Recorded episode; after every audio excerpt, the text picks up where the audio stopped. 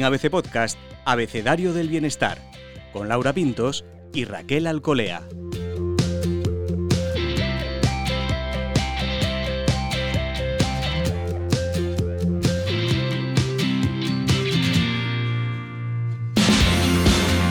Bienvenidos, bienestarios. Soy Laura Pintos y en este episodio del Abecedario del Bienestar hablamos con Silvia Congost.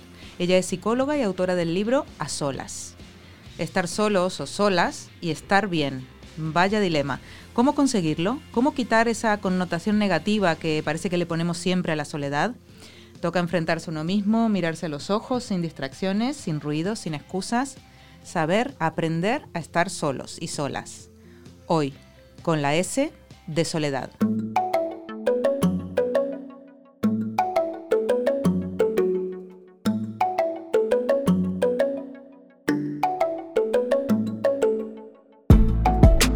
Acompaña como siempre el Raquel Alcolea. Raquel, ¿eres capaz, por ejemplo, tú de ir al cine, de dar un paseo o de tomarte un café sola? A ver, capaz soy. ¿Lo haces? Lo hago, pero te reconozco que no siempre lo disfruto. ¿no? Disfruto mucho de la compañía, de las personas que quiero. Entonces la soledad conmigo misma no la llevo del todo bien. A ver qué nos cuenta Silvia con Ghost sobre esto, cómo aprender a estar solos y solas. Hola Silvia, bienvenida. ¿Qué tal? Encantada. Un gusto tenerte aquí. ¿De dónde viene este miedo, aparentemente miedo, ¿no? Yo lo definiría así, que tenemos a la soledad. Mira, yo creo que tiene un origen biológico y un origen social. La parte biológica, hay una parte en el cerebro que ya viene de cuando vivíamos en las cavernas y entonces vivíamos en tribus y ser expulsado de la tribu podía suponer peligro de muerte, una muerte inminente por, por un depredador, por otras tribus.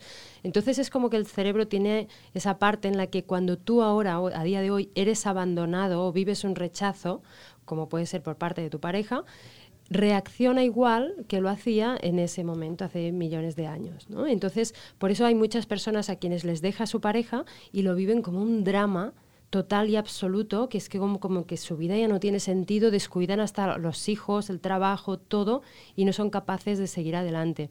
Es un miedo desproporcionado e irracional porque no necesitamos esa pareja para seguir con nuestra vida.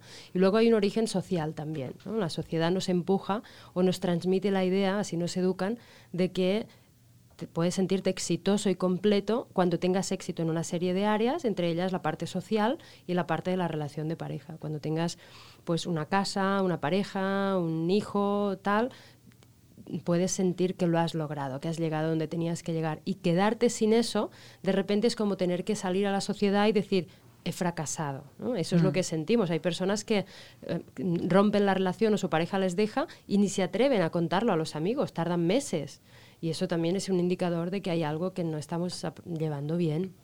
¿Cómo se gestiona esa, esa, sensación que se transmite desde la sociedad de eh, me he separado o eh, bueno pues o estoy sola por cualquier circunstancia, ¿no? y, da esa sensación de fracaso, incluso tienes sentimiento de culpabilidad. ¿Cómo se gestiona ese, ese efecto que produce el exterior en ti? Claro, yo, yo creo que lo importante es quedarnos a solas para poder conectar con nosotros mismos y, plantearnos qué es lo que nos está ocurriendo y si realmente eso tiene sentido o no lo tiene, ¿no? si realmente nos sentimos ah, fracasados como seres humanos por el hecho de que nuestra relación de pareja ha acabado, plantearnos si el hecho de que acabe una relación de pareja es algo normal que le puede pasar a todo el mundo o si es algo por lo que ya vamos a salir con una etiqueta de por vida.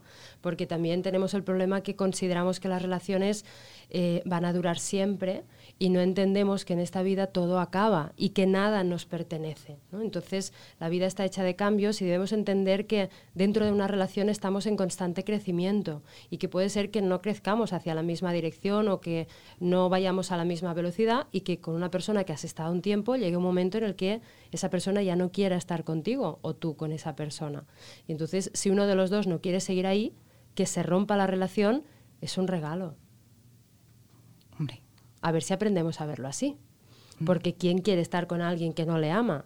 Bueno, la realidad es que mucha gente prefiere malo conocido a exponerse a quedarse sin pareja, incluso con la posibilidad de que puedas conocer a alguien con quien verdaderamente estés bien, ¿no? Y ese es el problema que tenemos. Es duro, pero sí, pero también, además de este mm, eh, temor a lo, al que dirán, ¿no? Al que dirán de mí, a cómo me verá, la sociedad, cómo Mm. percibirá, también luego enfrentarse a uno mismo sin distracciones, Ujú. sin otra gente que ocupe el tiempo, el espacio, Claro. también tiene, tiene su aquel, ¿no? Porque Claro. ahí estoy, tengo que ver cómo me entretengo, Claro. Y qué decisiones también- tomo yo sola, mm. cómo se lleva esta parte. Claro, es verdad. Fíjate que lo que hacemos normalmente es llegamos a casa y nos tomamos en el sofá, cogemos el móvil o encendemos la tele o llamamos a alguien. Nos cuesta quedarnos en silencio Ujú. y conectar con nosotros mismos. ¿no? Lo que yo digo, bajar los ruidos exteriores y, y conectar con cómo me siento, con qué es lo que me ocurre.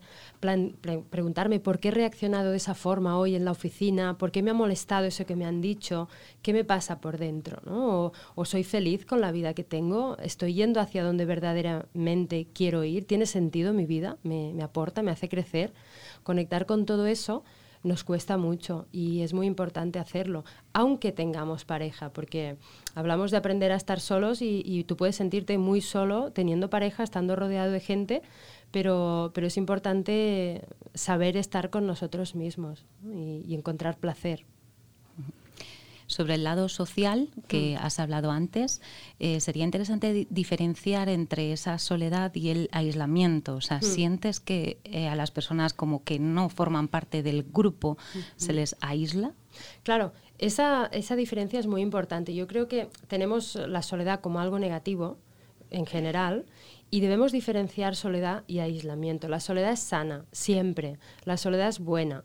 Cuando es mala es cuando te lleva a conectar que no eres importante y valioso para nadie, que no hay nadie que piensa igual que tú, que no hay nadie que sienta lo mismo que estás sintiendo tú. Entonces ahí sufres. Pero lo que verdaderamente nos hace sufrir de verdad, y, y- hay que ponerle remedio, es el aislamiento. Las personas, y eso no es soledad, las personas mayores, por ejemplo, que tienen una dependencia física, que no pueden ir a contactar con otras personas, con los familiares, y dependen de que los demás vayan a verlos, esas personas sí que sufren y eso es perjudicial para la salud y se, ha comprobado que sufren más riesgo de enfermedades cardiovasculares, degenerativas como el Alzheimer y otras y, realmente enferman y eso hay que tratar de evitarlo. Pero cuando uno siente que está sufriendo porque no hay nadie a quien le importe, porque no hay nadie que piense igual, eh, debe tomar ah, medidas y hacer algo para trascender esa situación, para, para atravesarla, porque los seres humanos somos dependientes, o sea, todos dependemos como seres sociales que somos de las relaciones con otros seres humanos y eso es algo que sí que lo necesitamos. Por eso si no nos aislamos, lo pasamos mal y enfermamos. Y hay dos necesidades que son básicas, que son la necesidad de amor y la necesidad de conexión cuando no están cubiertas es cuando sufrimos, ¿no? que es cuando siento que no le importa a nadie, no valgo, nadie quiere estar conmigo. Entonces debo plantearme qué puedo hacer para cubrir esas necesidades y hacer algo, porque la gente siempre me dice en la consulta, ya Silvia, pero es que no me apetece salir a conocer gente nueva. Bueno, ya lo sé que no te apetece, estás mejor encerrado en casa, pero te estás consumiendo ahí, no, no mejoras, vienes cada semana y estás igual. Necesitas romper esa barrera porque es cuando empiezas a relacionarte, aunque te tengas que esforzar al inicio, vuelven a pasar cosas en tu vida. Encuentras de repente a alguien que piensa igual que tú en algo y, ostras, mira, en esto estamos de acuerdo, a mí me ha pasado lo mismo que a ti, y empiezas a quedar, a hacer cosas, tener ilusiones, y, ahí cambia todo el escenario. Silvia, ¿tú crees que deberíamos desconfiar, por llamarlo de alguna manera, de, de esa gente que no puede estar ningún momento, no puede tener ningún momento a solas? Bueno, son personas, ah, sí, que les cuesta más con ir hacia adentro, probablemente. Mm, Desconfiar tampoco, simplemente es mm, ser capaces de verlas ¿no? De- y de entender que funcionan de una manera determinada, que mientras a ellas les vaya bien, pues es una forma como otra, pero no es la mejor, sin duda, porque cuanto más te atrevas a ir hacia adentro, más vas a conocerte, más vas a crecer y más vas a saber también qué es lo que quieres a la hora de construir una relación, cuáles son las personas que quieres, de las que quieres rodearte, con qué valores am, quieres que tengan, que, que sean, que encajen con los tuyos y vas a crear relaciones más sanas también. Por eso es importante para construir una relación, es importante haber aprendido a estar solo. Muchas veces eh, se dice ¿no? que Claro. no hay que encadenar relaciones, ¿no? que parece que tenemos como que analizarnos. Sí, yo siempre, yo lo veo mucho porque en la consulta que trabajamos con dependencia emocional hay esa tendencia a llenar ese vacío y como quedarnos sin pareja es como peligro de muerte, es como socorro, me, me han dejado, tengo que encontrar a alguien, a la que encuentres a alguien que se fija en ti, es como, ay, menos mal, ya, ya, me han sacado ese agujero negro, ¿no? Pero claro, no nos permitimos detenernos y reflexionar sobre qué ha pasado, qué ha, qué ha fallado, eh, en qué momento me di cuenta que eso ya no iba bien y por qué se ha alargado tanto, ¿no? Cuando tú aprendes es cuando cambias. Si no hay aprendizaje, no hay cambio. Y entonces lo más probable es que en la siguiente relación vuelvas a hacer lo mismo, porque tú sigues siendo la misma persona, sigues sintiéndote atraído o atraída si no haces esa reflexión por perfiles parecidos, porque por algo nos atraen unos perfiles y no otros, por cosas que llevamos en la mochila y demás. Y entonces dices, qué mala suerte, ¿no? Que he tenido. Salgo de aquí, me meto aquí y otra vez igual. No es mala suerte. Lo que pasa es que debemos detenernos y pensar y reflexionar y, y, cuando aprendes, como después ya lo ves, no, no, esto ya lo conozco ahora, lo siento, pero no, me voy hacia, hacia ese otro camino, ¿no? Pero debemos hacer eso cuando en tu libro este, eh, a, solas, cuentas que cuentas que efectivamente estuviste a solas, que te fuiste de unos días, un tiempo, para estar contigo misma, para reflexionar y para hacer todo este trabajo interior. Em, ¿Cómo, aunque uno sepa que es necesario y vea el crecimiento y vea todo lo que aprende de uno mismo, ¿no? ¿Cómo evitar la tristeza? ¿no? Porque suele sobrevolar la soledad una sensación un poquito de tristeza. ¿Cómo, manejamos la tristeza? Bueno, yo creo que abrazándola, entendiéndola o sea, sin rechazarla, entendiéndola como una emoción pero sumergiéndote en ella, dejándote llevar. Dejándote sentir mm. sin quedar atrapado en ella, porque entonces es cuando caeríamos en una depresión, pero sin rechazarla, porque mm. al final el rechazo nos crea más obsesión. Cuando lo vemos las mujeres en, nuestro físico, si mm. odias una parte de tu cuerpo, lo primero que ves cuando te miras al espejo es, eso. Y con las emociones o con, con, cuando nos abandonan, lo que sea, cuando nos obsesionamos, es, es cuando, nos, cuando hay ese rechazo. Y con las emociones pasa igual, con la tristeza. Si tú entiendes que es una emoción que sana, que está ahí por algo, porque te lleva a, abrazarte más, a, contactar, a conectar más contigo, a preguntarte qué es lo que sientes, a dejarte sentir, si fluyes con eso, eso te ayudará a trascender más ese proceso que estás viviendo. Y es muy importante conectar con ello también la soledad nos puede llevar al miedo ¿no? de, qué es lo que va a pasar a partir de aquí, seré capaz de seguir adelante o no, te expones y te pones a prueba. Y nos conecta también muchas veces con algo que yo descubrí que es muy interesante, que es con el vacío. Ese vacío inmenso que uno siente. Es muy difícil asomarse a, ese... Pero yo creo que es una tarea muy importante que deberíamos a ese precipicio del vacío, Y de estoy sola realmente, ¿no? Aunque luego aunque igual cuando te asomas al vacío te das cuenta de que nunca has estado sola y que no lo vas a estar. Mm. Pero eso hay que leer el, mm. libro para descubrirlo. Esa sería una de las eh, cosas que nos recomiendas, abrazar esos sentimientos y esas emociones que nos, nos produce la soledad. ¿Y qué otras técnicas, digamos, más prácticas, ¿no? Más de bajar a la arena, nos recomendarías para abrazar precisamente esa soledad? Pues, por ejemplo, tratar de hacer un trabajo para fortalecer la autoestima también es muy importante, ¿no? Conectar con lo valioso que eres y, con plantearte hacia dónde vas y, que mereces que te pasen cosas buenas, mereces recibir eh, y cubrir esas necesidades que todos tenemos y que hay gente ahí afuera que vive las mismas cosas que estás viviendo tú, porque tendemos a pensar, es que nadie se siente como yo. Tal vez en tu entorno inmediato no hay nadie que esté viviendo lo mismo que tú, pero si miras un poco más allá te darás cuenta que estás rodeado de otras personas y hay que ir a buscar esa conexión. Después también acostumbrarnos a escribir también es muy terapéutico y nos ayuda mucho a conectar con esa parte interior y si somos conscientes de que siempre intentamos evitar esos espacios de soledad, pues forzarnos un poco a, experimentarlos y, no salir corriendo. Y también vivir un poco con más presencia. Yo, a veces digo cosas como salir a la calle y no hace falta tampoco que te vayas a la naturaleza, que, está muy bien conectar con esa parte, pero aunque estés en una ciudad eh, observar eh, las, las, piedras de las paredes de esa calle, observar eh, el rostro de la gente con la que te cruzas, o sea, vivir con más presencia te hace enraizarte más y conectar más con ese momento y contigo y con lo que estás sintiendo y con que todo está conectado, ¿no? que todos estamos viviendo lo mismo. Fíjate que la mayoría de las veces vivimos como en un bucle y no sabemos muy bien ni por dónde pasamos mm. ni día, cosas que pasamos todos los días por los mismos sitios. Hoy mismo, en una conversación de café, decía, ah, pero ahí había eso. No lo sabía, he pasado años por ahí y no lo sabía. O vas de casa al trabajo y, y, vas inconsciente, o sea, no eres consciente de, cómo he llegado hasta aquí. Pues no lo sé, pero aquí estoy, ¿no?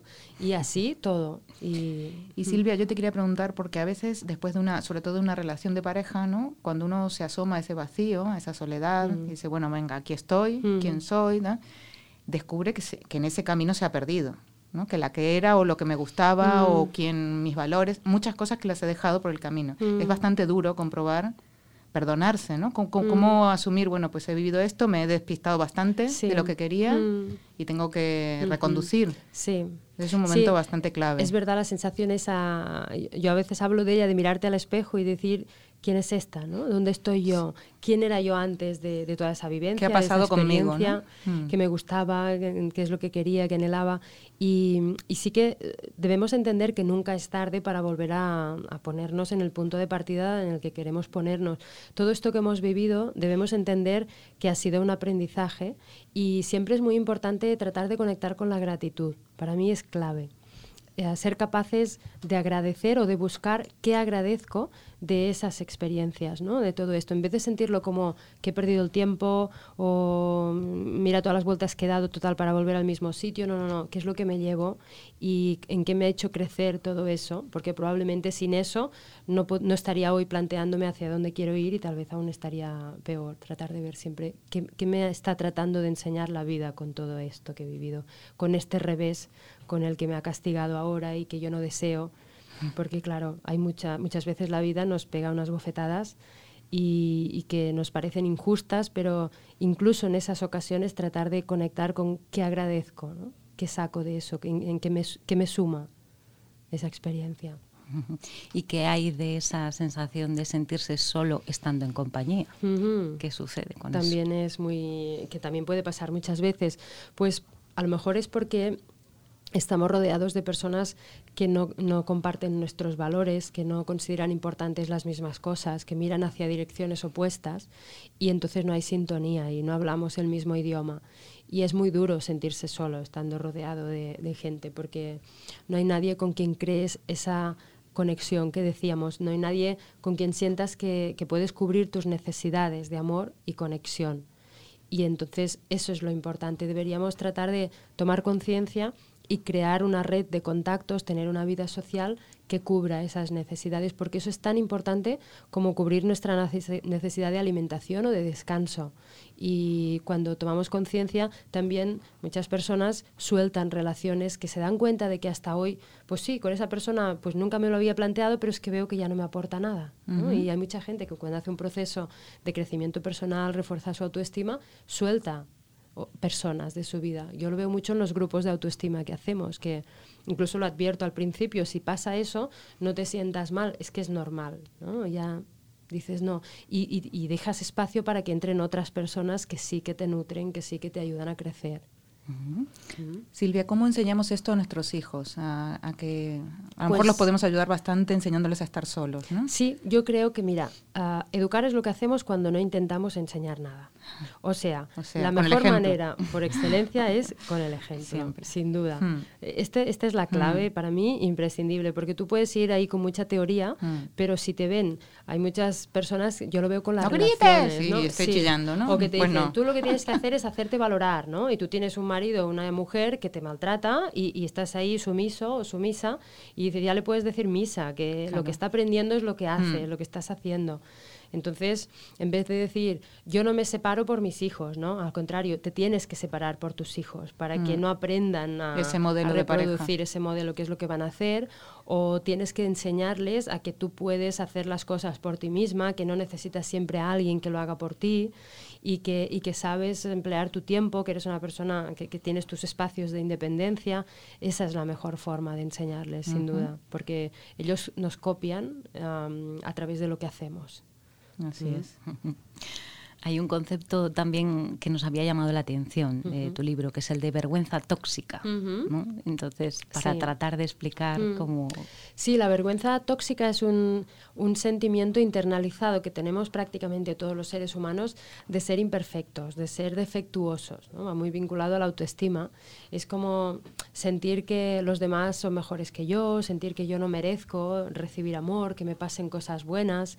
Y eso nos lleva pues a, crear relaciones de dependencia muchas veces, a pensar pues me han elegido pues menos mal, ¿no? Y luego pase lo que pase, esa relación no puede acabar bajo ningún concepto o podemos perder oportunidades importantes de conocer a gente que sería interesante y por miedo a lo que va a pensar pues te mantienes ahí a un lado y perdemos mucho. Y tratar de tomar conciencia de que al final todos nos sentimos igual, que a todos nos pasan las mismas cosas y abrirnos un poco más. El concepto de aprender a mostrarnos vulnerables para mí también es muy importante. ¿no? Brené Brown ha hablado mucho de este término y a pesar de que vinculamos la vulnerabilidad con debilidad, casi siempre, mm. Mm, mostrarse vulnerable es atreverse a arriesgarse. Es decir, hay que ser muy valiente para, para, salir ahí y decir, pues me siento de esa forma, estoy desolado porque me ha pasado eso. En vez de lo que decimos de no le digo a nadie que me ha dejado mi pareja porque me avergüenzo, porque qué van a pensar. No, no, salgo ahí, mira, me acaba de dejar mi pareja y estoy hecha polvo. Estoy hecha polvo y necesito un abrazo o necesito lo que sea, ¿no? Atreverte a hacer eso es lo que crea conexión, porque haces que otra persona conecte contigo, sienta compasión, tenga ganas de abrazarte y, de estar ahí a tu lado y darte ese amor que tú necesitas. Y eso es lo que nos une de verdad y lo que hace que, creemos relaciones verdaderamente bonitas y mágicas.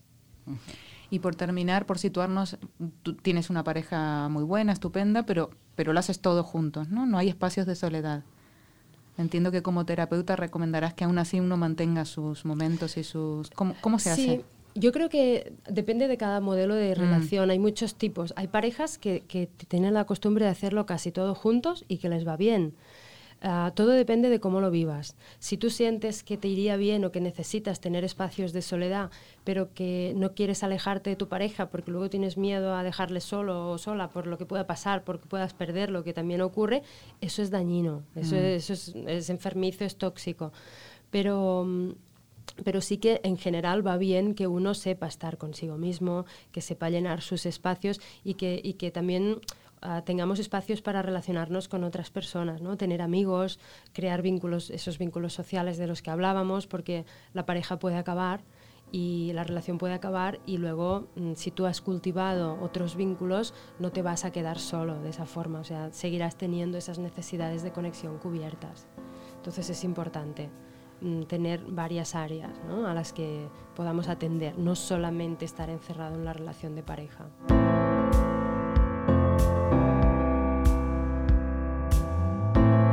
Raquel, de todo esto que hemos hablado, eh, ¿con qué te quedas? Madre mía, no para de tomar apuntes aquí.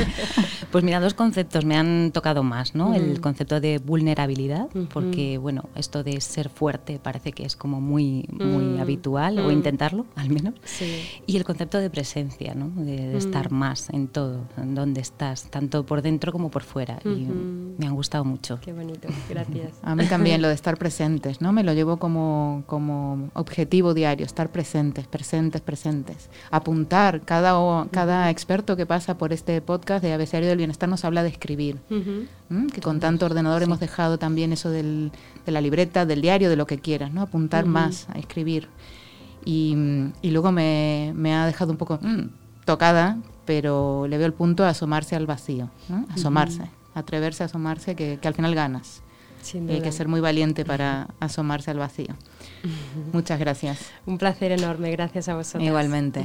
Hasta la próxima, bienestarios. Puedes escuchar todos los episodios del Abecedario del Bienestar en abc.es, iBox, Wanda, Spotify, Apple Podcast y Google Podcast.